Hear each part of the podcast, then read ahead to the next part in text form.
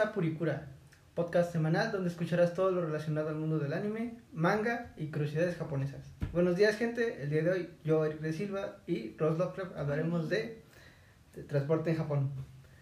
El día de hoy hablaremos de diferentes transportes que se pueden usar en el país nipón. Nuestro primer acercamiento fue el tren de Narita a Tokio. Al llegar al área de venta de boletos, hay mapas en la pared sobre las máquinas automáticas que te indican los nombres y números de las estaciones, el nombre de la línea y los costos que se usan por distancia. O también se pueden buscar por internet, pero yo no sabía cómo se conectaba a internet desde tu dispositivo electrónico. Lo, lo que, lo, eso lo hiciste tú, ¿verdad? Um, sí, bueno, es que fue parecido aquí, ¿no? Como cuando usamos Maps. Es este es el mismo, es Google Maps, pero ahí sí te muestra como las rutas. ah, cuando pones el lugar, Google Maps te muestra la ruta en la que puedes llegar. Entonces te incluye autobús y te incluye tren Ajá, las búsquedas o usuales. taxi, pero el taxi es muy caro. Pero bueno, Ajá. Y pues ex- exacto, ajá. ella este, hizo la conexión a internet por medio del aeropuerto, ¿no? Era el, el internet de Narita, el aeropuerto, según yo. Ah, sí. No, no, cuando- local, no local, ¿no? Era del aeropuerto. Cuando sí. llegas a, a Japón, el aeropuerto de Narita, eh, te puedes conectar a su wifi que es abierto. Y a diferencia del wifi abierto en México, el wifi abierto en Japón es muy rápido y muy útil. Lo único es que tienes que estar eh, como cerca de donde es- son las salidas de avión, porque cuando nos alejamos un poco más hacia el tren, ahí perdí el internet. Ah, ok. Entonces más como en la zona donde, digamos como en las salas de espera, ahí Mm. hay un internet de alta velocidad. Y pues sí, efectivamente buscamos en Google Maps y nos salía la ruta de Narita a Tokio en tren. En taxi es como excesivamente caro pues no, nada recomendable, ¿no? Este, nosotros nunca A menos que ocupamos- tengas mucho dinero, entonces no te preocupes, úsalo. Exacto, es como un lujo, un lujo de verdad. Pero ahí en literal la ruta marca señalamientos o diferencias de ubicación conforme a, a la ruta principal que quieras tomar. En esta búsqueda que hicimos, marca diferentes rutas dependiendo de cómo se googlee. El tren que más te convenga depende de tu presupuesto, el recorrido que quieras hacer y los transbordes que quieras realizar. En general, este, puse como algunas este, búsquedas desde, desde aquí, desde México, para ver cómo nos salía, ¿no? El costo de la línea Sobu es de 1.166 yenes, equivalente a 251 pesos mexicanos por persona, y tarda alrededor a una hora y media, una hora 12 minutos en hacer el recorrido de Narita a Tokio. De ahí sigue la Narita Express JR, que es de 3.072 yenes, 662 pesos mexicanos y tarda 57 minutos. Y está bien bonito el tren, por cierto. Sí, no hecho, subimos porque no sabíamos cómo funcionaba.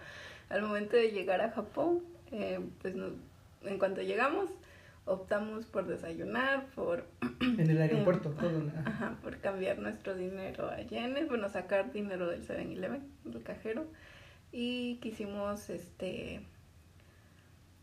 bueno, ya contamos eso de cuando la reservación la entendí mal.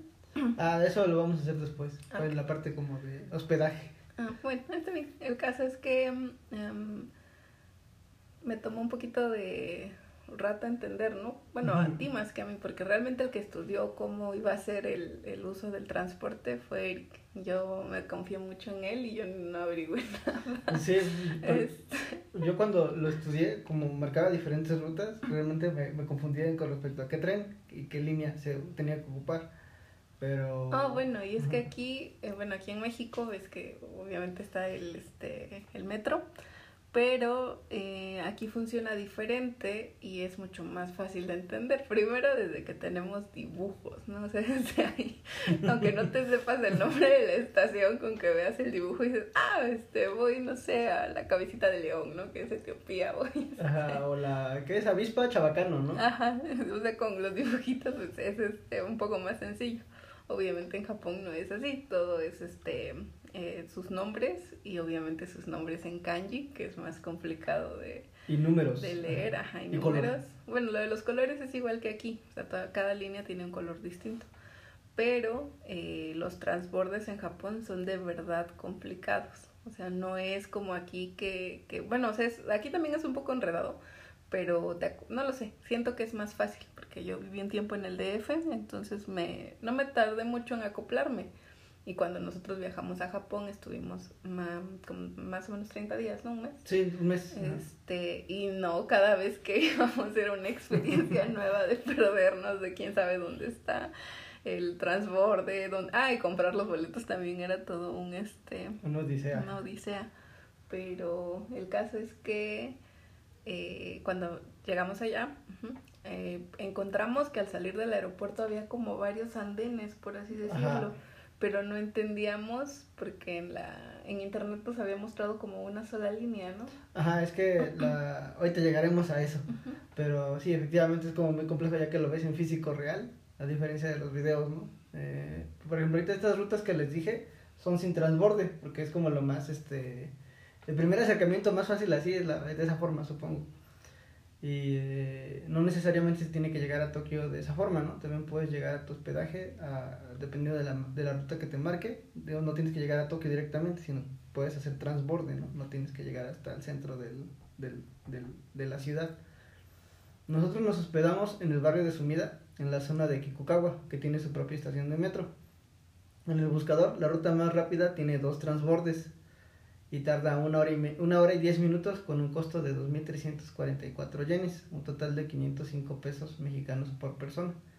Y la ruta más económica solo tiene un transborde, tardando una hora 39 minutos con un costo de 1.083 yenes, total a 233 pesos mexicanos por persona. Y obvio ese fue el que tomamos. Exacto, porque al tratar como de economizarlo todo lo que pudimos es como, eh, pues ese, así como... Además de que era solo un transborde a diferencia de los dos transbordes de, de la otra ruta. Nosotros recomendamos siempre estudiar las rutas de muchos de los destinos o del itinerario que quieran seguir para que al llegar a Japón sea todo un poquito más fácil, a diferencia de que si llegues así en ceros ¿no? y no, no sabes absolutamente nada.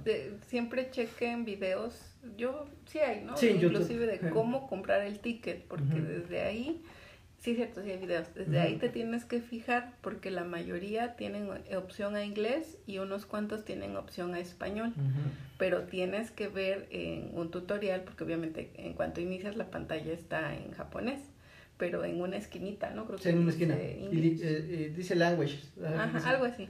El caso es que con que logres encontrar esa esquinita en tu pantalla, ahí ya puedes cambiar la opción a inglés o a español, lo que sea más fácil para ti pero sí es importante porque a veces cuando las personas llegan sin un mínimo conocimiento, pues obviamente te estresas y aparte porque los japoneses son muy rápidos, entonces cuando tú estás comprando en la, en la fila para el ticket, este es casi, o sea, tú entras, picas lo que necesites, te quitas, porque ya vienen atrás de ti y ellos tienen pues un ritmo de vida muy rápido, por lo que requieren que no estés ahí perdiendo el tiempo.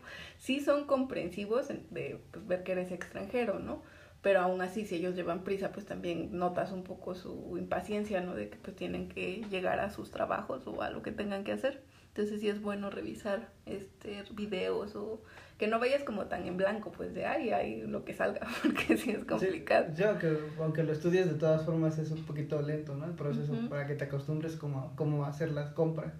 Por ejemplo, efectivamente dice Ross que la, la parte de tickets, por ejemplo, ahí te, te da la opción, ¿no? De idiomas y si puedes usarlos, pues es mejor en, en español o en inglés, ¿no? Que son como lo, lo más básico que pienso que del lado de México se podría usar.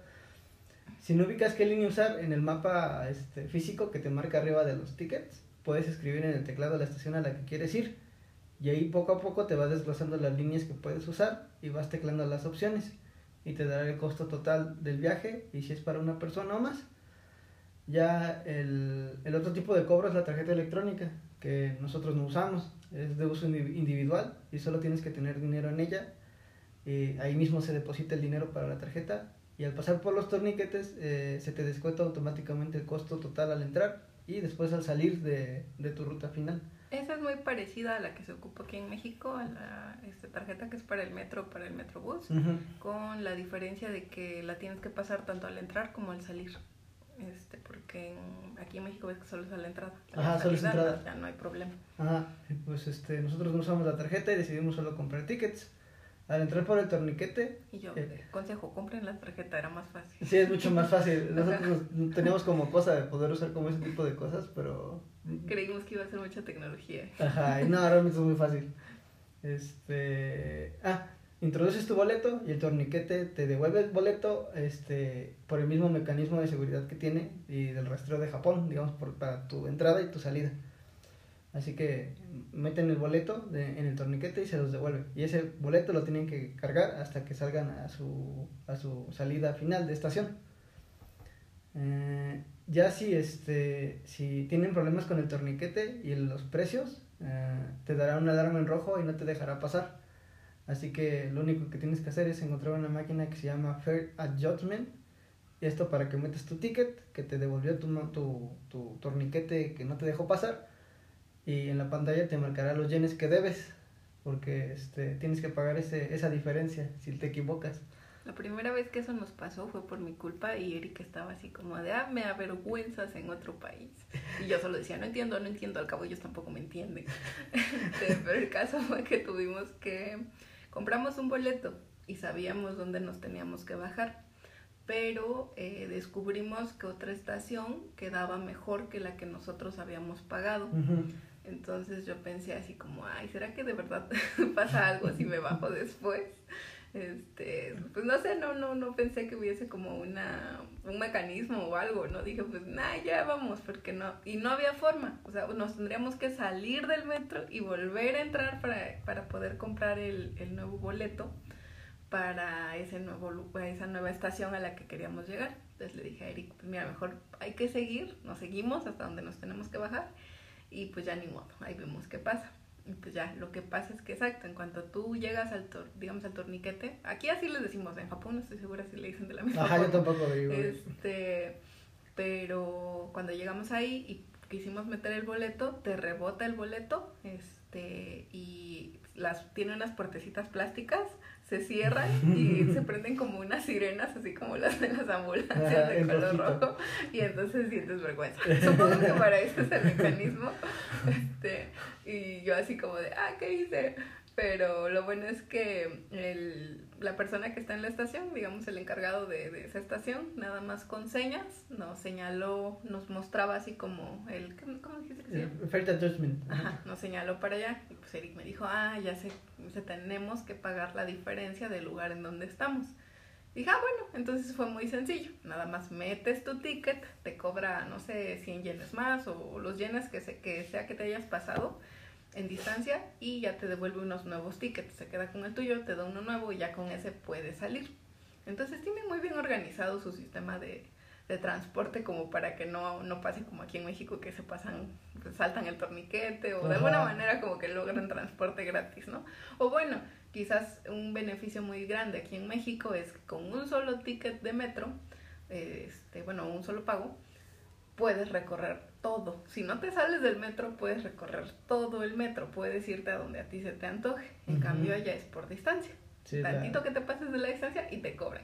Pero yo todavía dije así como, ay, es un sistema tan perfecto, yo creyendo así como en la utopía, le digo, igual y si nos bajamos antes, nos entregan la diferencia del boleto. Exacto, si te bajas antes de tu ruta marcada, ellos se quedan con tu dinero. Sí, eso fue tu error, no el de ellos. Eso fue muy triste. Porque sí, este, ya no, este, ¿cómo se llama? Cuando yo pensé que igual se iba a cerrar la puerta y iba así, ah, sí, me van a devolver mis yenes de que ocupé menos distancia y cuál metí mi boleto y fue así, ah, ya salte. Muchas gracias por usar tu servicio, ya te puedes ir. Pero igual, hablando como de esa parte, después tú dijiste que mucha gente también como que lo ocupa si no tienen como la tarjeta electrónica, que nada más pagan el boleto más sencillo, así como en prisa y hacen todo su recorrido y al final con el Fair Adjustment rápidamente pueden este como terminar de pagar su ruta sin hacer todo el chequeo de mapa. Bueno, yo creo que sí tienen la mentalidad de agilizar las cosas, pero yo creo que no, porque ¿Cuándo? O sea, ¿viste a alguien más aparte de ti, a mí, usando esa cosa en las veces que nos pasa? Sí, yo creo que nomás es como para... Yo creo que les da vergüenza que esa cosa se cierre. Ajá, o para gente foránea que no sabe, o gente que quiere hacer trampa, o turistas. Ajá, no lo sé, pero no, este, no, casi no. O sea, sí, japoneses ocupando este, específicamente esa parte de... Esa máquina. esa máquina no, no había. Pero bueno, nosotros nos ayudó para entender cómo funcionaba lo de si te pasabas de, de la estación en la que habías comprado tu boleto. Ajá. Y pues específicamente eso fue como para, es casi universal para trenes, JR y Metro, pero ahorita pues vamos a abarcar más este ahora en las rutas de JR Lines o JR Pass. es una compañía de trenes con el mismo nombre, JR. Y también dueña de toda la línea de trenes bala de Shinkansen, que es este, así se llama, tren bala, ¿no? Ese es el nombre apropiado en japonés. Yo, mira, yo la única manera en la que los distinguía era así igual que en México, con los dibujitos. bueno, el logo, porque el de Metro es como una M que parece un pretzel. Ajá. Este, y el de... Azul, de color azul. De color azul. Y el- la otra es una hoja de guingo. Ajá, de gingo verde, ajá, parece como un abanico abierto. Ajá, así. como un abanico es muy bonito. Y el bus ni sé qué símbolo tenía. Eh, pues, bueno, bus- aunque eso no tiene sentido, porque obviamente en el metro no. Bueno, el bus es igual, es de la compañía Toei, Ah, así ok. que es el mismo logo de Toei, que es el, el, el gingo verde. Ajá, ajá. la hojita. Y por último, pues es el JR, ¿no? Las ah, iniciales. sí, el GR, la JR. Entonces Ajá. yo así distinguía la diferencia entre uno y otro, pero... Ah, sí, cierto, eso fue muy, eso es muy importante si piensan viajar para allá. Tienen que distinguir, por ejemplo, nosotros pensando en economizar nuestro viaje en, el- en la cuestión del transporte, que de verdad es algo caro en el país, eh, buscamos un hospedaje que tuviera muy cerca una estación Ajá. pero como no comprendíamos que Metro, GR y este Y la otra compañía de metro y la Toei. otra ajá, y Toei, son como tres diferentes, yo creí que con que hubiera una esta- así tipo en México, pues una estación cerca de la casa ya con eso lo teníamos solucionado, porque nosotros compram- compramos el Japan Rail Pass para viajar. Entonces, eh, creíamos que los 15 días que nos duraba, o 14 días, no estoy segura. es- 14 días. 14 días, pues no tendríamos que pagar porque estábamos cerquísima de la, de la, De la estación. estación. O sea, usaríamos también el, el pase para llegar a nuestra casa. Y resulta que no, que nuestro, nuestra estación, Kikukawa, eh, le pertenece al metro. Y el metro no le pertenece al... G- Bueno, no es lo mismo que un GR. Entonces sí se nos cobraba eso. Entonces nosotros no calculamos eso en el viaje. Entonces, si ustedes pueden verificar como específicamente si están cerca de una estación, qué estación es, si planean usar el, el pase, el pase. asegúrense que sea una estación que le pertenezca a GR, para que entonces sí sea gratis. Bueno, Bueno, para- con el costo de con- 14 días del paquete. Ajá, con el paquete pues del pase, que puedan ocuparlo y ya no tengan que estar pagando, porque nosotros cometimos ese error pensando que, que todo era lo mismo y pues no, no es como aquí, no todo es lo mismo, ahí tienen como distintos mecanismos para eso. Exacto, a veces es confuso porque los vagones de muchas rutas usan la misma línea férrea o se cruzan en algunas estaciones.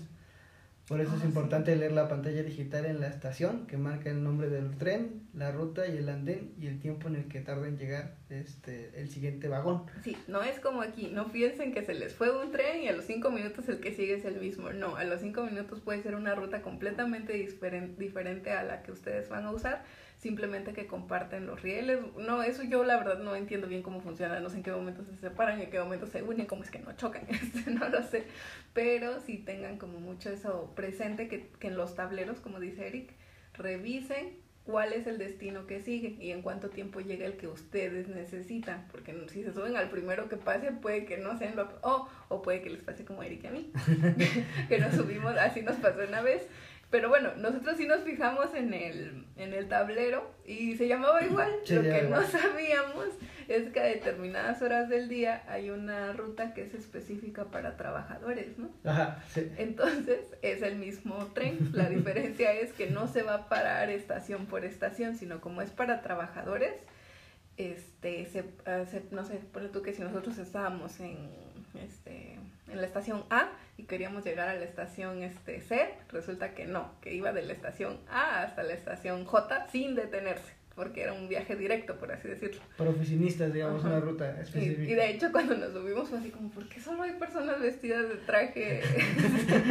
Como, El cliché perfecto del manga y el anime. Ajá, ¿por qué no hay otro tipo de personas aquí, ni estudiantes ni nada? Y pues no, resultó que tomamos mal el, el metro Ajá. y Sí, metro, ajá, creo, tren, una de las dos cosas. nos llevó a donde no queríamos ir porque no se detuvo donde nosotros creíamos. Entonces sí, pongan mucha atención a los tableros.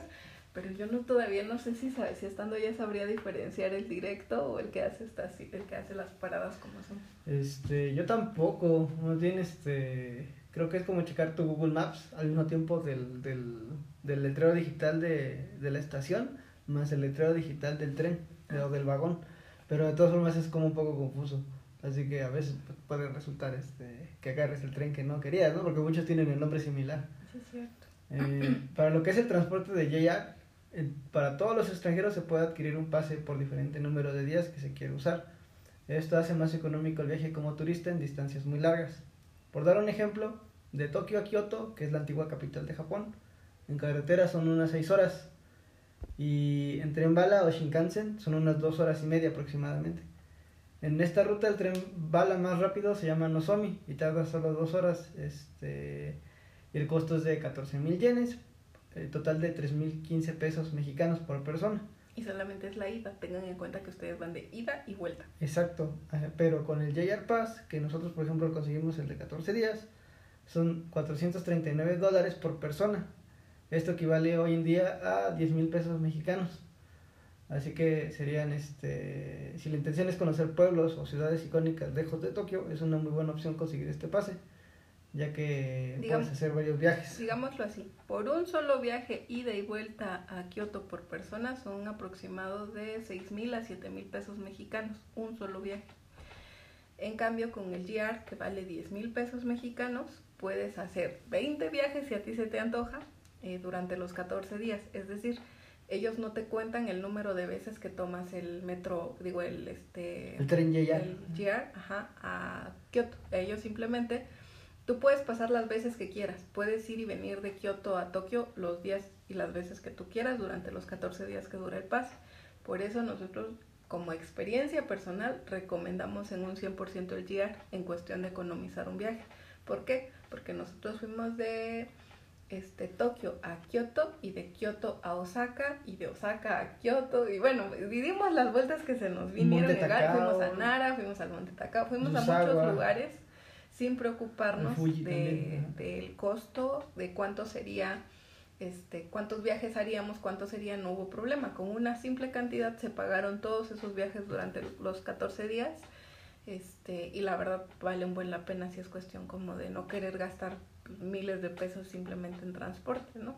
Sí, es, es como, realmente es un, un, este, ¿cómo se le diría? Como algo muy chido para nosotros como extranjeros, ¿no? Porque, mm, ah, por ejemplo, llegar solo lo podemos ocupar nosotros, los extranjeros. Bueno, el pase. Ajá, bueno, el pase, perdón, si es el pase de guiar, el guiar Rail Pass, eh, solo es para extranjeros, este, porque ellos como japoneses pues no, no tienen acceso a. Ajá, y pues nosotros, nosotros decidimos armar un itinerario para aprovechar el pase lo mejor posible. Y este pase lo activamos como a los 15 días, 14 días, ¿no? De, de la estadía de un mes. Eh, nosotros hicimos válido las fechas justo al llegar al aeropuerto pegado casi a, la, a las taquillas de, de, los andenes del tren, hay, estación, hay unas oficinas de JR. Tú colocas el día de inicio del pase y ahí cuando empiecen a contar los días que compraste, 7, 14 o 21, se da este, todo ese costo, ¿no? eh, y pues sí, nosotros lo, usamos mucho para ir fuera y alrededores de Tokio, más que nada, porque la, hagan de cuenta que la distancia mientras más larga es, es mucho más costoso en tren Así que hicimos lo posible para acomodar las distancias que eran así de lejanas en esos días que, que estaba activado. Ajá, a partir de que se activó el pase, este, pusimos nuestras fechas de los viajes largos. Y la verdad, son trenes súper cómodos, eh, son amplios, no, no, te sientes así como que, ay, vengo todo apretado, ¿no? Eh, no, son como muy, muy bonitos los trenes. Ajá, muy bueno, y nosotros tuvimos la experiencia, eso también chequen, porque bueno, nosotros éramos principiantes en esto de viajar y todo eso. Entonces, chequen cuando les entreguen su, su Japan Rail Pass, trae adentro unas este, instrucciones. Pero pues ya, yo la verdad en la emoción ni me fijé, yo nada más vi que venía creo que la ruta, la línea. Una línea principal. Venían las rutas del GR, venía así como hasta dónde puedes llegar usando el GR pero nunca leí las letras chiquitas. Entonces nosotros en nuestro primer viaje de Tokio a Kioto, nos, bueno, logramos llegar con mucha dificultad y mucho este, ánimo de entender cómo funcionaba el metro, logramos llegar a la estación que nos llevaba a Kioto, donde iba a salir el tren bala. Entonces nosotros nos simplemente llegamos y vimos el primer tren que decía Kioto y nos subimos. No nos fijamos qué era ni de qué color, nada, simplemente decía Kioto, la gente empezó a abordar y Eric y yo así como, ah, pues sí, ¿no? Es este, hay que subirnos. Y nos subimos. Entonces cuando nos subimos, pues yo así como de, ah, no, no mames, no, aquí los trenes son como que otro nivel. ¿no? era, un tren... Una nave espacial, ¿qué es esto? Era un tren sumamente elegante. Estaba casi vacío, yo no entendía cómo es que en un día, digamos, común estaban los vagones tan, tan vacíos. Todo estaba obviamente súper limpio. Este, nosotros nos preparamos, ¿no? Llevamos como snacks y así por si nos daba hambre en el camino y inclusive tenía, era tan amplio el asiento que podías poner tu abrigo, hay como un ganchito, pero podíamos poner ahí el abrigo, había como mesita si querías poner ahí tu lunch, O, tu computadora, no sé qué, qué puedas ir haciendo en el tren. Y bueno, todo así hermoso, ¿no? Súper bonito, inclusive las personas que iban, este, las pocas personas que iban en el vagón en el que nosotros se veían muy elegantes, eran, en su mayoría eran señores que se veían así como de traje, pero súper acá, hasta se quitaban los zapatos y no sé si ahí les daban pantuflas o si ellos llevaban pantuflas, pero el caso es que estaban así como en calcetines, por Muy cómodos ellos, Y sacaban sus computadores y se ponían a trabajar. Sí se nos quedaron viendo, pero nosotros lo atribuimos pues al hecho de que no somos del país y que tal vez les llamó la atención eso. Sin embargo, como a qué será los 40 minutos de viaje. Mm, sí, no, como media, media hora creo, porque era la Ajá, la azafata vino después a checar los boletos. Vimos que, que venía una azafata, por cierto, muy bonita y con un traje súper este, elegante y todo. Así más, más bien, exacto, ni siquiera sé si es una azafata, parecía una azafata de avión. Ajá, no sé cómo se le llama. Ajá, no sé si es lo mismo. Pero bueno, venía ella caminando y vimos que venía revisando y Eric y yo pues muy tranquilamente sacamos nuestro GR así como así, somos legales, podemos viajar. ah, tenemos todo de regla.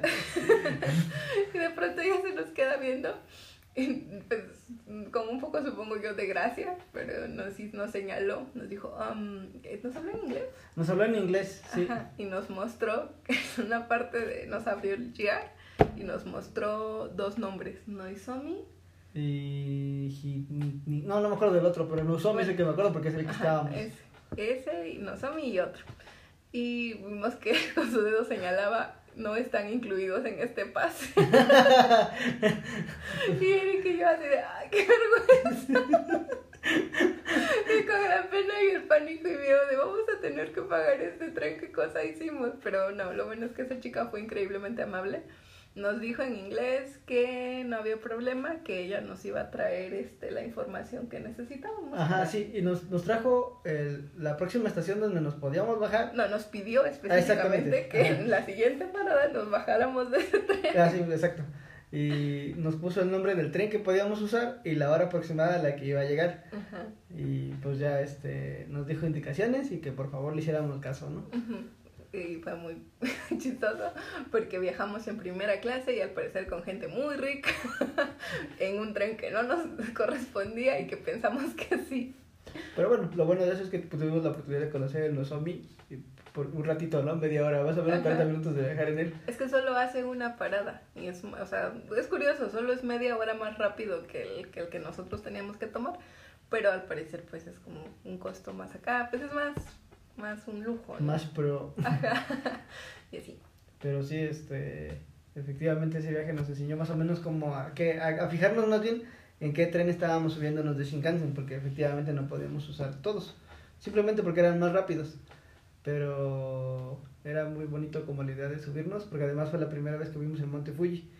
Si vas desde Tokio a Kioto, te tienes que subir de qué lado, del lado derecho, de, del lado derecho hacia, hacia la ruta en la que va, ¿no?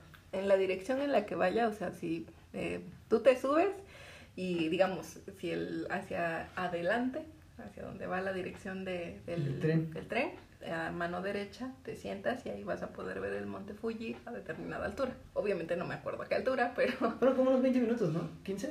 Tal vez. Ajá, como... Sí, sí, sí, como, sí, como 20 minutos. Sí, porque ya se veía un poco despejado y ya se podía ver bien. Ajá. Y ahí fue la primera vez que vimos el Fuji.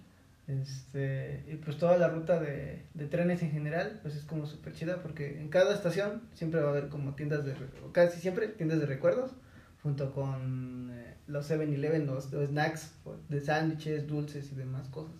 Onigiris, compren onigiris. Por ejemplo, siempre, siempre va a haber ese tipo de cosas para comer, para, para poder ver. Hay muchas de las estaciones que tienen plazas, como siempre. Ah, sí, son todo un mundo. Las estaciones principales casi siempre van a tener salidas a plazas. Gigantes. Sal- sales primero a la plaza gigante como de cuatro o cinco pisos y de ahí buscas la salida donde tienes que salir, ¿no? Y es inmensa la... la sí, también es. la estación, Podrías digamos. pasar horas en la vida subterránea de Tokio. Bueno, de Japón en general. Sí, yo me acuerdo que nos asustó mucho la, la línea de Shinjuku y Tokio, ¿no? Ah, oh, sí, es así, de verdad, son muchísimas las estaciones, las líneas que convergen ahí. Ajá. Bueno, se entrecruzan y convergen, este, son muchísimas, son un montón. Entonces, este, ahí sí es como todo un mundo y sí te puedes perder bien horriblemente y ahí sí tienes que ser como muy, este... Tranquilo y leer todos los letreros y mapas y dices, ay, creo que ya me Bueno. fui por otro lado, mejor me regreso. Ahí tienes que ir con tiempo, porque si vas a las carreras ya valiste, como te pasé a mí. Ah, exacto. Sí, es mejor con un poquito más de tiempo a ese tipo de estaciones porque sí, este, te quitan mucho tiempo. ¿Qué será una media hora? Estar buscando cómo Si salir. te pierdes, sí, sí, porque sí es complicado, pero, pero sí es una de las estaciones más complejas que visitamos. Creo que de esa hice video, no me acuerdo. Ajá, pero este, no sé qué estación te gustó más a ti. Mm, Ay, ahorita no tengo así como... No. Ah, ay, pues creo que la Akihabara era la que estaba llena de las máquinas de Gashapon. Sí, yo creo que igual a mí me gustó mucho Akihabara. ajá. Porque sales de la estación, de la, la- ajá, te bajas en la estación de Akihabara y saliendo hay un montón de máquinas de Gashapon, que son como capsulitas redondas que tú metes tu Sería dinerito. la versión aquí de donde sacábamos los chicles de pesos de bola. De le bola. metías un peso y ya le girabas y salía. Ah, pero ahí le metes este de 100 a, 3, a 500 yenes, ¿no? Ajá, Y ya te sale un juguete, un juguete bien chido. Porque obviamente están súper bien hechos. y ya pues, protocolos generales de los trenes, básicamente es como que estar callado, no puedes hacer mucho ruido, porque ellos igual como que eh, tienen esa cultura, al menos en la ciudad, ¿no? Sí. Ya fue muy diferente cuando fuimos a La Osaka. parte más rural. Bueno, no sé si Osaka sea rural, pero las zonas rurales, porque Ajá. visitamos algunas, son más comunes. Ahí sí las señoras sí platican entre ellas, los niños luego van hablando. Si hay Ujú. sonido, pues sí, sí están haciendo. Sí es como más, Más- ameno, ya no te sientes así como tan extraño. Ajá, más cuchicheo. Ajá, porque ya en la parte de, de Tokio, bueno, del centro, es totalmente silencio. O sea, sí, es, de verdad es un silencio así que solo escuchas como el movimiento del tren, pero no escuchas a las personas hablar. O Sí, solo cuando suben y bajan, ¿no? Pero no hablan. Sí, no hay, no hay ambulantes, no hay este quien te venda nada, no hay este quien te... No, hay- no entra el güey de la mochila bocina gigante ofreciéndote discos, comida, no sé, pelotas, no sé qué tantas cosas te un ofrecen. montón de cosas. ajá. Pero ahí no, no hay forma de que haya un ambul. Bueno, no dentro, porque ellos sí tienen como pequeños, en la, digamos en los andenes, en algunos sí hay como tienditas donde te atiende una persona. Pero si no hay ni tiendita, lo que sí hay son las máquinas expendedoras. Ajá. Esas casi siempre. No en todas las estaciones, pero eh, sí es muy común pues que encuentres. Y también otra cosa muy común es que ellos vayan como en su mundo, ¿no? Por ejemplo, muchos de ellos están jugando videojuegos a todas edades, ¿no? Desde Ah, chiquitos a grandes. Y lo más sorprendente es que ellos igual, su, sus niños tienen tanta confianza de viajar en el tren que vimos un grupo como de tres, cuatro niños, Sí, niños pequeñitos. eh, de que unos cuatro o cinco años. Bueno, cuatro no creo, pero yo creo que de cinco o seis Sí, años, ¿verdad? Sí. Porque eran como niños de kinder, parecían, o tal vez de primer año de primaria. Pero de verdad eran chiquititos y se veían tan tiernos con su mochila gigante. Ajá, su clásica mochila de, de- Que de- como de piel, ¿no? Ajá. Sí, si han visto Sakura Car Captor, es la mochila que ocupaba ahí en la primaria, solo que es más tosquita. Bueno, o quizás no, ¿no? Quizás porque en Sakura ya era una niña de nueve años. Ajá, No, es este, imagínense esa mochila en un niño de cinco años. O sea, súper tiernos, ¿no? sí, es súper gigante la mochila al lado del niño. Y me acuerdo mucho de una escena en mi mente, que era ese mismo grupo de niños o otro, no me acuerdo, que estaban leyendo un libro como de, de manga, de, como con cosas terroríficas. Como yokais. Ajá, sí, sí, sí, sí, recuerdo. Eran varias niñas. Ajá, se veían súper tiernos. También la, la publicidad extrema de, de los vagones. ¿Te acuerdas? Había publicidades bien raras acerca de productos bien chistosos de cuidado de la piel, que cuidado de, de tu trasero, de los olores, de todo. El del trasero era el más fantástico porque lo representaron como un durazno. Ah, sí es cierto, ¿no? ¿Ya hablamos de eso?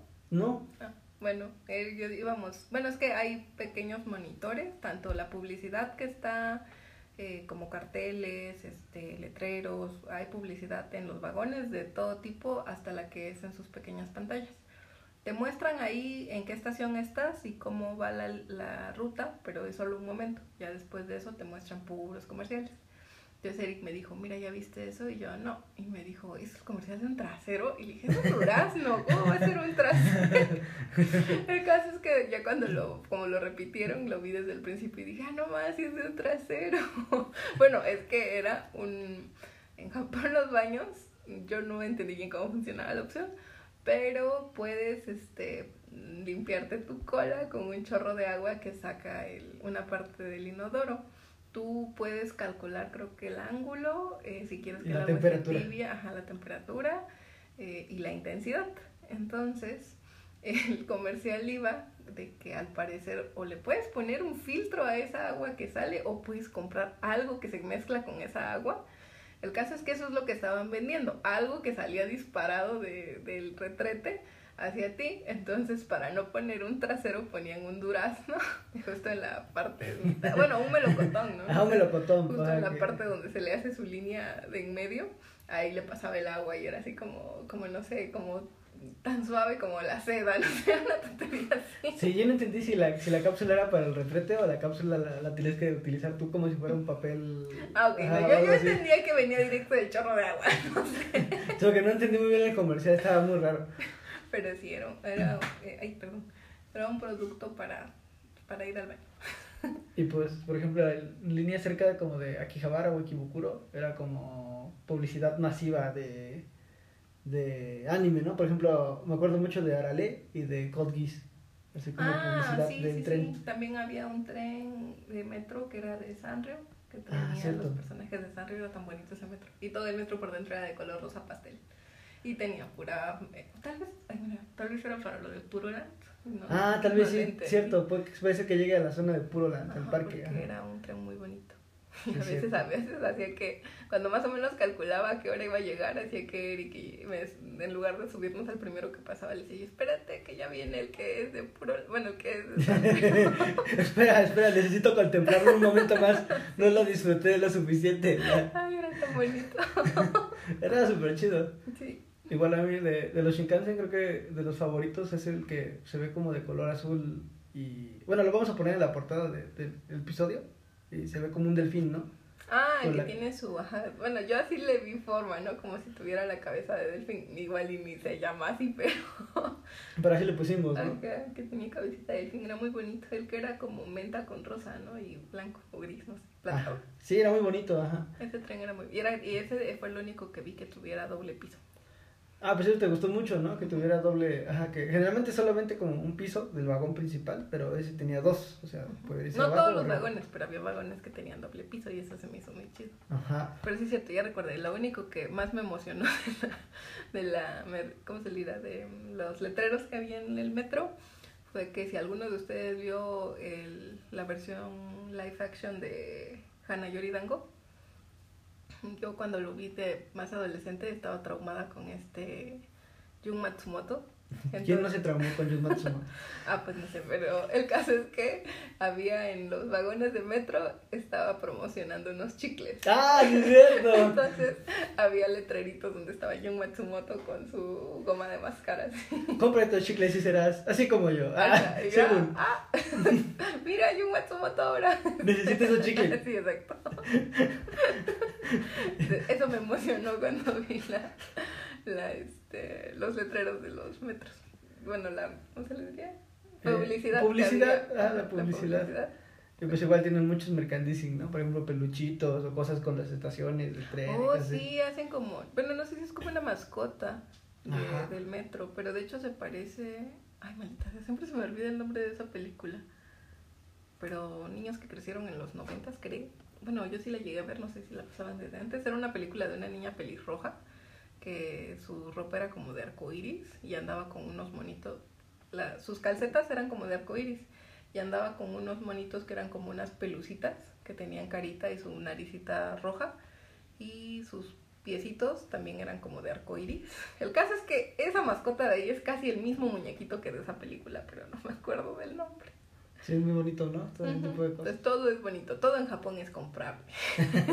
Cualquier cosa, decimos, ah, ¿qué vamos a hacer? Algo kawaii y ya. Exacto. Cabe destacar que también otra cosa eh, interesante de los trenes, metros y líneas de, de diferentes este, zonas del país tienen lo que serían las, las melodías para cada estación. Siempre me gustó mucho la de Bakuro Yokoyama, Bakuro Yokoyama.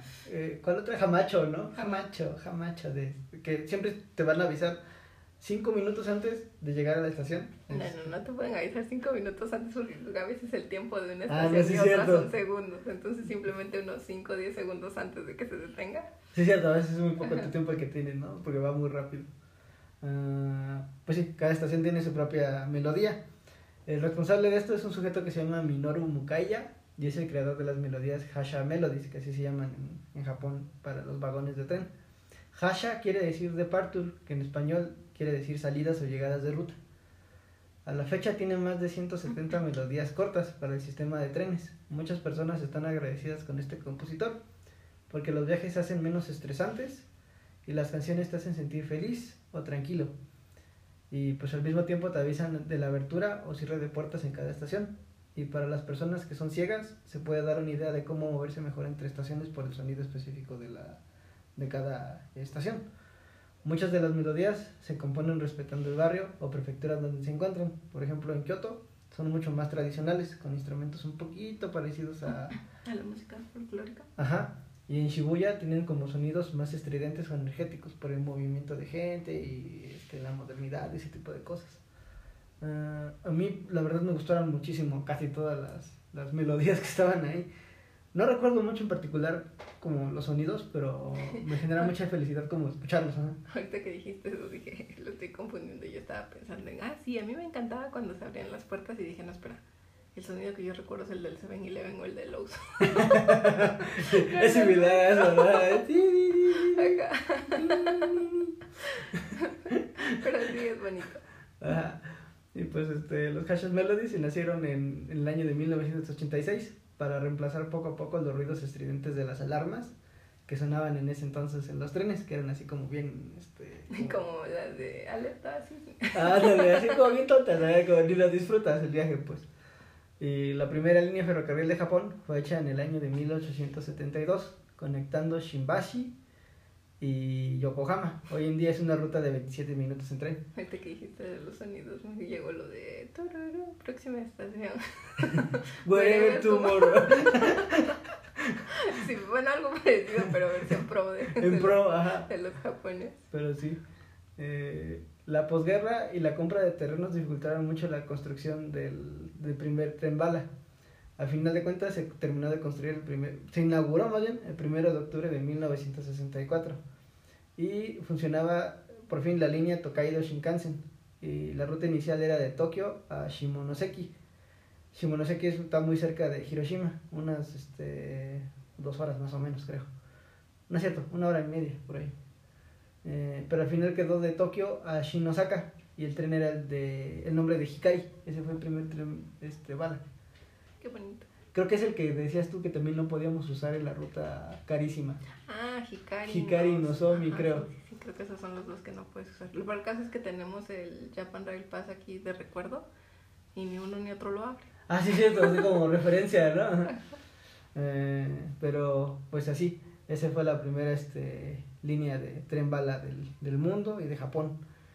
Y el viaje duraba unas cuatro horas. Ahorita hoy en día son unas dos horas y media, tres horas, más o menos Son súper eficientes y les garantizo que no van a sentir, porque sí nos llegaron a preguntar aquí como que qué se sentía ir en un tren bala y no se nota la diferencia, no sientes la velocidad, no te sientes raro, nada. O sea, tú dentro del tren pues no sientes que vas a esa velocidad tan alta, ¿no? Se siente como un transporte común, ajá, Ajá, de- no, no hay como una diferencia, o al menos yo no me sentí eh, así. ni mareo, ni balanceo, ni turbulencias, ni nada de ese tipo de cosas. Ajá.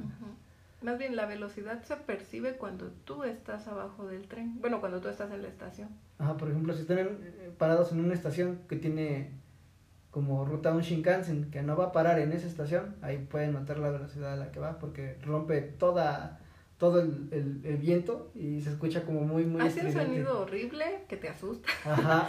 hace que la estación vibre y si traes vestido te lo alza y si hace frío levanta un viento más frío. No sé, pero sí nos asustó cuando, cuando estábamos esperando uno y, y pasó uno que no se detuvo y fue así como Sí, una sorpresa, ¿no? Yo no esperaba ver eso así. Entonces ahí es cuando te das cuenta a qué velocidad va, pero si tú vas arriba de, de ese metro, no lo vas a sentir. Bueno, de ese tren. Tren, ajá, de ese tren. Y pues eso fue todo con los trenes. Ahora vamos a hablar de los buses. Para los buses es mucho más complicado tratar de estudiar las rutas en tus dispositivos electrónicos, ya que no te salen las opciones hasta que estés en el país. Se reconoce tu GPS y se conecta a las opciones de rutas de autobuses que se pueden usar. Oh, sí, cierto, esto era un detalle importante. En eh, Google, cuando buscan lo de cómo moverse en metro tren, siempre viene en nuestro eh, lenguaje, en nuestro abecedario, ¿cómo se le dice? en romano, por así decirlo. O sea, lo puedes leer. En cambio, el autobús no. El autobús viene en japonés y no viene ni en hiragana ni en katakana, que en teoría pues son los alfabetos más fáciles de, bueno, los que yo me sé muy bien del japonés, todos vienen en kanji y entonces era, oh no, apréndete el dibujito, apréndete el dibujito. Era muy complejo, generalmente teníamos que, ya estando allá obviamente te salen las rutas y la, el, el nombre de cada estación de bus, pero efectivamente todos tenían kanji, ¿no? Así que lo que teníamos que hacer era memorizarnos eso o tomarle screenshot al, al, este, al dibujito, y, comparar si sí era o no era la estación. Pero, pues, este, era muy divertido. ya hasta después nos animamos, ¿no? Que será como al... Los, los primeros... 18 No sé, ajá, como las primeras dos semanas no quisimos usar el autobús porque nos daba miedo, porque no entendíamos cómo funcionaba bueno, no entendíamos ni cómo pagarlo en primer lugar porque no, no, no adquirimos la tarjeta y creímos que solamente podía subirte con tarjeta, de estilo aquí en México con el Metrobús. Creímos que era un sistema parecido, pero resultó que no, que ahí puedes pagarle directamente al chofer. Exacto, por ejemplo. Bueno, no al chofer, él te indica dónde meterlo. Igual que aquí como tomas el, este, ¿cómo se llama? El, trolebús. Ah, el trole, el trolebús. Ah pues este, pues sí, en algunas estaciones se puede leer fácilmente porque es como puntos turísticos que sí puedes leerlo, ¿no? Digamos, es para tu lenguaje de, de, de ¿qué? Latino, ajá. Sí lo puedes leer, pero muchas no efectivamente vienen en kanji. Ah, en nuestro alfabeto, es alfabeto. Eso, ajá. Exactamente, esa es la palabra. Ajá, o sea, sí viene de tal forma que lo puedes leer. Pero pues si no estás muy seguro de la ruta, al final de cuentas le puedes preguntar al conductor antes de abordar si es que llega a la estación que estás buscando. Nosotros ocupábamos lo que era como el Japanglish, porque muchas veces no te acuerdas cómo decir la pregunta en japonés, pero le metes palabras en inglés y ellos te entienden más o menos. Bueno, si tienes suerte te entienden a la perfección y si no te ven con cara de, ay no, otro. Otro turista más, maldita sea. Pero en su mayoría la verdad fueron muy amables la mayoría de los choferes de autobús cuando nos llegamos a equivocar o así eran muy amables, no eran groseros, no eran hostiles, eran así como trataban de comunicarse o de explicarnos que no eran ellos. Ellos tienen mucho la costumbre de que cuando no, no, no es lo que tú estás preguntando, la respuesta es no, cruzan sus brazos como en forma de X. Ah, como ex Japan. Ajá. Ajá, así hacen. Y con eso tú entiendes que no, que no es lo que, que ellos no, no es lo que tú querías o no es lo que estás buscando. Entonces, cuando ellos no, de plano, no logran explicarte o ven que no, está, no estás entendiendo nada de lo que te están diciendo, simplemente cruzan sus brazos hacia en X y ya entiendes que no, no era esa la ruta que querías o el autobús que necesitas. Y hay quienes, bueno, quienes simplemente te hacen esa seña y ya te cierran la puerta, ya, disculpe, ya me tengo que ir y hay otros que son más amables, que aunque te hagan la seña de no es este, tratan como, pues obviamente con mímica, señalarte hacia dónde tienes que ir, cuál es el que tú estás buscando. Sí, porque a veces tu ruta está simplemente al otro lado de la banqueta o en la siguiente calle. Y ya. Pues son, son amables, o sea, solo una vez tuvimos una mala experiencia con uno, pero creemos que porque la zona era muy turística y porque la verdad yo fui muy insistente porque estaba como, como mucho pánico de que nos fuésemos a pasar de la estación que yo que buscábamos y pues cada determinadas estaciones, porque aparte yo creí que era muy cerca, porque fue en Kioto, yo creía que de Kioto a este Arashiyama, Arashiyama que es el bosque de bambú, era muy cerca. Entonces, eh, como avanzábamos, cada dos estaciones yo era así de, ya es aquí, ya es aquí. Y el, supongo un punto en el conductor dijo, ya por Dios, cállate. No, no, nunca vamos a llegar a Arashiyama, así casi. Pero bueno, fue el único que, pues, la verdad, fue un poquito como grosero, así de ya déjame en paz.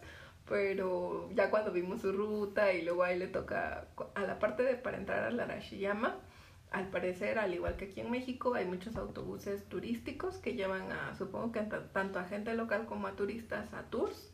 Entonces hay una parte en el tramo en donde ya estás por llegar al Arashiyama que está saturadísimo de autobuses este, turísticos y pues yo creo que eso estresa a los conductores, ¿no? Sí, Porque es, un trabajo. tramo chiquitito que podrían hacerse en menos de cinco minutos, que a veces hasta 20, media hora te puedes quedar ahí porque hay un montón de autobuses turísticos. Entonces yo le atribuí su, su mal genio o su mala contestación a que estaba pues enojado, estresado de, pues, de tantas veces hacer esa misma ruta.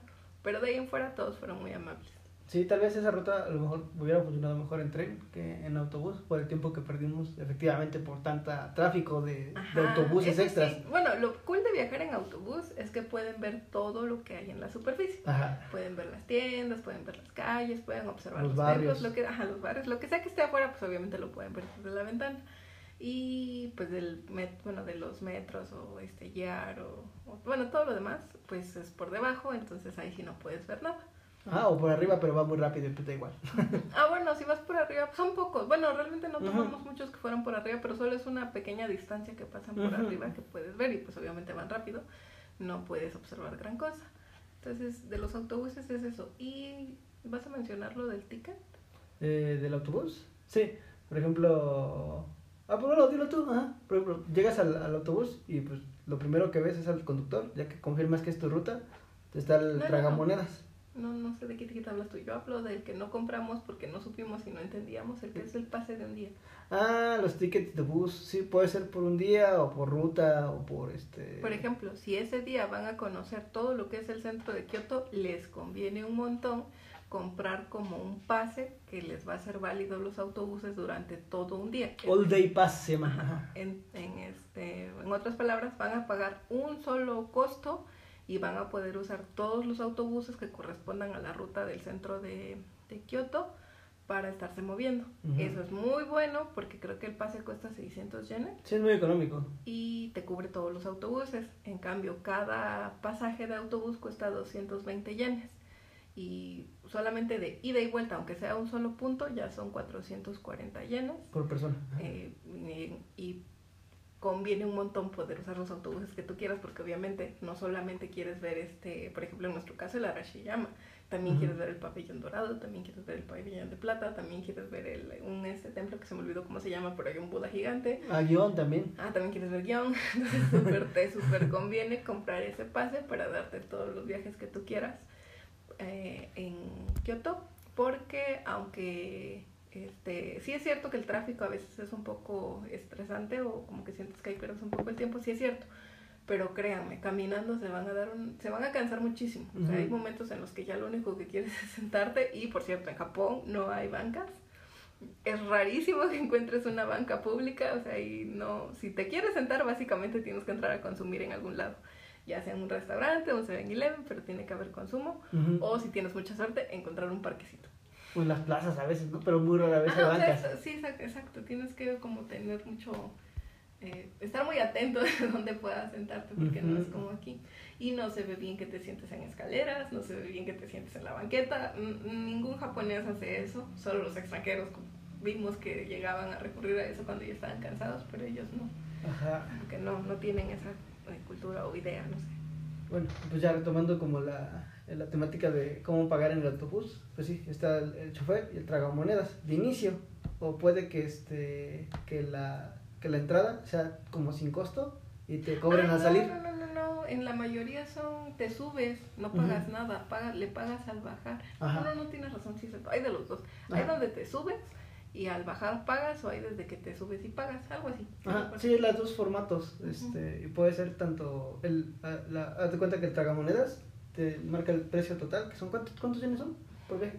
Según yo eran en ese tiempo 220 yenes. Sí, ¿no? Y pues Y a sí. veces 250 yenes. Ajá. Y pues nomás metes tus yenes y ya este te, te da el pase. O, pues sí, al bajar efectivamente te cobraba la- la- el cobro. Tengo el recuerdo, pero no me crean totalmente porque no estoy segura si de verdad pasó, yo lo imaginé, que cuando no llevas el dinero exacto, o sea, no llevas este, los 220 yenes, llevas quizás un poco más, creo que es cuando se lo entregas al chofer. O sea, no lo metes en el torniquete, sino se lo das directamente al chofer y él te da tu cambio. Creo Sí. que eso pasó. No, sí, algunas veces sí nos entregaron así, porque era más práctico, creo, para él. Entonces, Pero, no sé. en medida de lo posible, lleven cambio. Ajá, pero si no, pues como habíamos dicho, la tarjeta electrónica. Pues, Ah, sí, también. O tengan la tarjeta, que es más fácil. Pueden ser tar- tarjeta electrónica Pasmo, Suica, este, etcétera, ¿no? Cualquiera de, de la del pingüino. Y yo quiero la Pasmo, que tiene como diferentes trenecitos. Y pues nada más se descuenta de ahí, ¿no? Simplemente tienen que tener saldo en la tarjeta. Al ingresar puedes ir de pie o sentado, según cómo vaya la ruta. Los asientos se calientan en la temporada de frío y son muy cómodos. Y hay aire, aire acondicionado también para lo que es la temporada de calor. Eso es fantástico. Que te subas y si tienes, este, bueno, fuimos, nosotros fuimos en época de frío, entonces subirnos al autobús era fantástico porque era súper calientito y si había asiento disponible, o bueno, era así como que "Ay, no quiero bajar. Siempre te calentaba muy chido el, el, el culito. sí, la verdad sí. Y sí llega a pasar como aquí, que a veces como que hay mucha gente y se sobresatura y es un poco complicado bajarte. Entonces, pues si no tienen necesidad de llevar mochilas muy toscas o, o estorbosas, pues no las lleven. Ajá. o lleven como lo, lo indispensable, porque si, si van a estar usando autobuses, porque luego sí se llenan mucho y tienen se te dificulta un poco salir. Y pues este, para ubicarte mejor en tus rutas, hay pantallas que te ponen la estación de la que vino, en la que te subiste y en la que sigue. Y son legibles para turistas y para japoneses. De esa forma tú te estás como un poquito más prevenido para poder como anticipar tu, tu parada. Y nomás tienes que hacer sonar el timbre una vez y este timbre se quedará marcado en color rojo y de esa forma el chofer estará pendiente de tu bajada. Eso era muy práctico, ¿no? Porque... Ah, bueno, lo que eso sí lo vimos, eso lo descubrimos más que nada observando a los japoneses. Am, si tú vas a bajar en la siguiente, por ejemplo, tú te subiste, ¿no? Y vas a bajar cinco estaciones después. Es muy raro cómo funciona lo de tocar el botón, porque pues ven que aquí cuando queremos bajar del autobús, eh, tú tocas el timbre al momento casi que estás bajando. Ahí no, ahí hagan de cuenta que si van a la estación, supongamos que la que te gusta, ¿no? Bakuro Yokoyama. Ajá, Bakuro Yokoyama. ajá. Y la anterior supongamos que es este Morishita, digamos. Morishita, ajá, supongamos que es así, ¿no? Desde la estación de Morishita, o sea, va a llegar el autobús a Morishita, se va a detener, va a abrir sus puertas para que la gente baje o suba. Una vez que cierre sus puertas y empiece la marcha, digamos ya hacia Baru- Bakuro Yokoyama, desde ese momento tienes que tocar el botoncito de bajada. Ujú. Aunque sabes que obviamente todavía no ha llegado a tu destino porque falta una estación, por- bueno, una parada, por así decirlo. Pero desde ese momento tienes que avisar que tú vas a bajar en esa parada. ¿Por qué? Porque al parecer, si no hay gente en esa parada que se vaya a subir al autobús, el autobús opta por no meterse al carril de... O sea, no va a parar. No se estaciona. Porque nadie se va a bajar y nadie va a subir. Por eso se hace esta prevención desde ese momento de tocar la parada desde antes de bajar, como pues una, este, una parada antes, para que no le generes problemas. Pero eso lo vimos observando, porque sí llegué a pensar, bueno, ¿y qué pasa si no tocas el, el timbre y te tienes que bajar, no? Y no, si tú no lo tocaste con esa como anticipación, el autobús puede seguirse y es tu problema porque hay como ese protocolo, pero nosotros lo descubrimos observando el comportamiento de ellos en un autobús. Y pues sí, este, efectivamente, ¿no? Y ya cuando te, te haz de cuenta que el autobús, si, si va vacío, pues es de fácil acceso, ¿no? Tanto la entrada como la salida está al ras del piso, muy diferente a los autobuses aquí en México, que tienes que pelear por subir y pelear por bajar. Oh, también notamos que mucha gente mayor ocupa el bus. El bus, porque es mucho más fácil que el metro, que el metro tiene muchas escaleras, aunque haya eléctricas, es mucho más complicado, en cambio el bus siempre está al ras del piso. Es chaparrito, ajá, no, no tienes que saltar cuando, cuando te bajas o cuando te subes. Sí, por ejemplo, yo que soy chaparra, pues gracias, no tengo que trepar el autobús, no lo puedo tomar de manera normal. Sí, es cierto, es más chaparrito. Y pues para transbordar funciona más o menos como el metrobús. Se tiene uno que bajar en una parada y busca uno en qué banqueta o lado de la calle es el transborde, algo parecido así a México, ¿no? Ujú. Y pues la manera de ubicar más fácil una estación de bus es que tiene como bancas verdes y el letrerito de Toy, así como en un círculo, y un, letre- un letrero de cristal que tiene los nombres de las estaciones en kanji. Ah, sí, es cierto. Y también arriba hay como un contador que Eric y yo al principio no entendíamos cuál era su Su función. función, ajá. Y pues resulta que te marca el tiempo en el que tarda en venir el siguiente Ajá, autobús. porque creo que la primera vez decía 7, ¿no? Ajá. Entonces creíamos así como que es el número 7. Es la ruta siete. Ajá, es la Ajá. ruta 7, es la estación número 7. Pero cuando vimos el número empezó a bajar y fue que no, espera, ¿qué está pasando? y descubrimos que te marca los minutos en los que va a llegar ese autobús a donde tú estás parado y Ajá. la verdad es muy exacto. Y pues este, hoy en día con los Juegos Olímpicos que se estaban programando para este año y que Ay, ya qué no se, triste, ya, este año no cuenta. Ya nos hicieron, exacto, ya nos perdimos de, de los Juegos Olímpicos este año.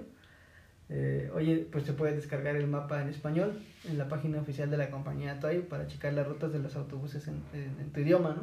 Sí. Este, y eso es mucho más fácil para todos los turistas que quieran ir porque pues así te puedes ubicar mucho mejor. Sí, probablemente ya no van a tener el problema que nosotros tuvimos de que todas las estaciones estaban en Cannes. Probablemente ya van a venir en este en, en romano. Siempre me confundo. el alfabeto, ajá, que podamos leer. romano. Este, pero sí, pues básicamente eso fue como lo, lo que vivimos en los buses, eh, ya después de perderles el miedo, ¿no?